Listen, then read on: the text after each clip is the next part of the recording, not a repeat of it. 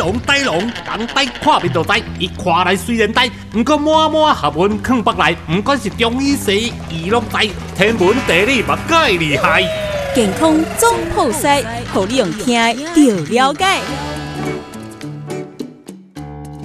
霜降看到霜，我多久没看到霜？除了在我们家冰箱之外，从来小时候没有印象有霜这件事情。除非你到了阳明山上，不然一般在家里下霜的几率应该是没有。我不晓得呆龙小时候年纪小的时候有没有在家里，你们的年纪可能会有没有机会啊？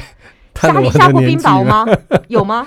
有啦，其实对吧？其实霜都有看过啦。以前早上在家里耶，不要在山上去，那不算哦。家里有啊。霜霜有看到冰冰雹是特殊的情况下看得到啦。对，哎，那那在我们家看过打冰雹，对对对对，超痛的。哎，但那个跟跟霜降是不一样的 哈。霜降是一个正常的一个节气的行为。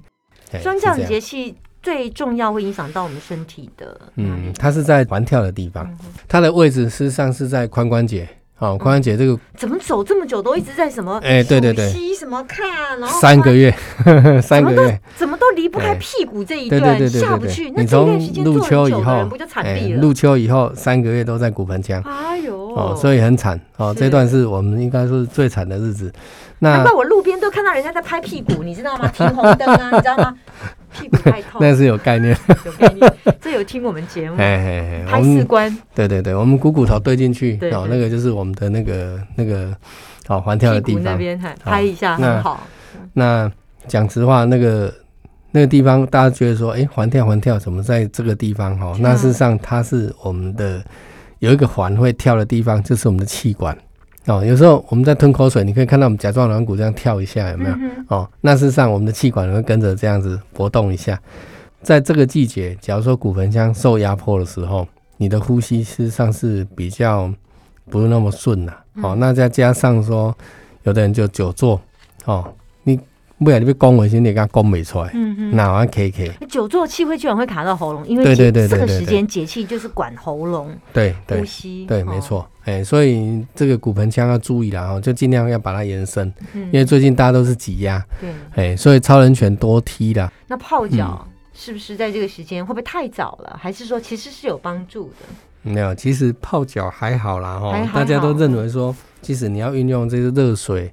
然后让我们的动脉血下行，对啊。但是问题是你动脉，假如说你在哦髋关节这个地方曾经受受受过撞击卡住的时候，你不把这个撞击力量给卸掉的话，那你在用什么泡脚的模式，它动脉血下行都是有限。嗯哼。哎，所以最重要的是你要诊断出这个整个动脉血下行它的卡点在哪里。嗯。好，有的人是膝盖受伤，有人是脚踝扭伤。那脚踝扭伤是整只哦，整只脚的扭伤。那整个就你就试想一根吸管，你把它扭起来，嗯嗯，好，那中间它的管腔怎样？就很难通透，你的血要下行就很困难，哦，所以很多人因为这样子就得到高血压，哦，所以所以这个这个要注意，就是说很多脚踝扭伤都不把它当做一回事。他还继续给他走，哦，都希望说他们能撑拐杖，哦，在这个季节，只要要去检视你过去有哪些伤害，哦，那这些伤害都要一一的把它修复，啊，不然的话，它会造成的哦问题，可能不是现在，哦，你现在很年轻，OK，但是你要设想二三十年后嘞，对不对？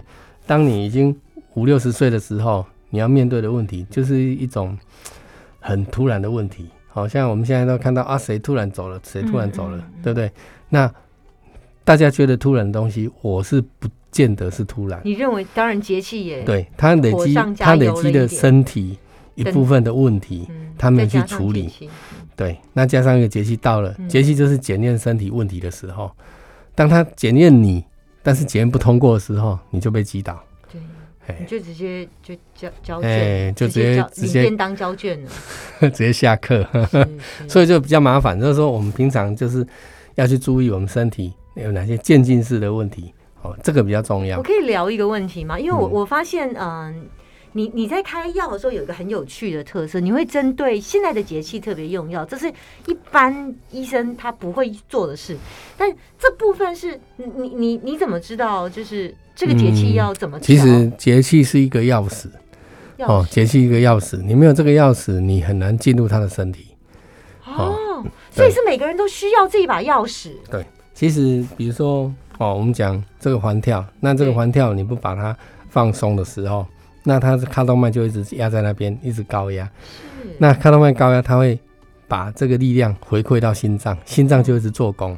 哦，你心脏在用力打，用力打，所以这个人可能来看你是因为嗯心脏的问题，但是你是从他的钥匙先进入他的对对对对，我先检查嘛，一层一层。先检查你这个呃远端的血管没有问题嘛？好，远端的血管我先帮你放松了，那你对心脏的做工降低了，那血的供应比较和缓了，这时候我再去处理其他问题，是不是事半功倍？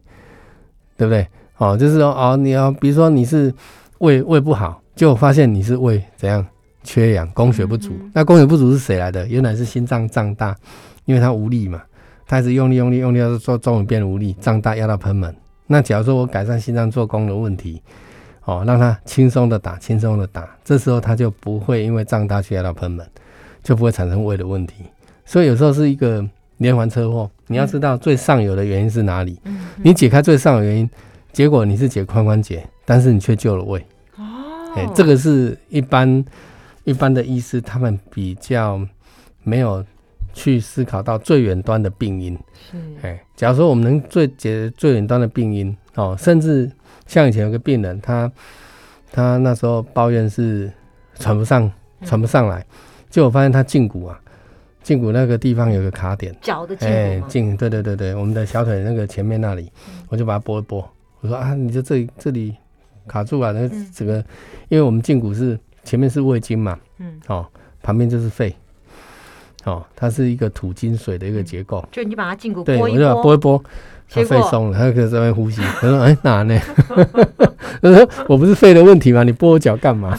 哦，那人是一个整体，是哦，它是一个胚胎分裂而来的，所以你要知道说都有联系，哦，但卡在哪里不一定，所以你要去找到真正的原因。了解哎，对对对你刚刚讲的那个点很重要，就是连环车会要把最最前面的那个对对对，到底是谁发起的对？哎，你要找到发起人。对，好 没错健康中破塞，呆龙，谢谢你。好，谢谢。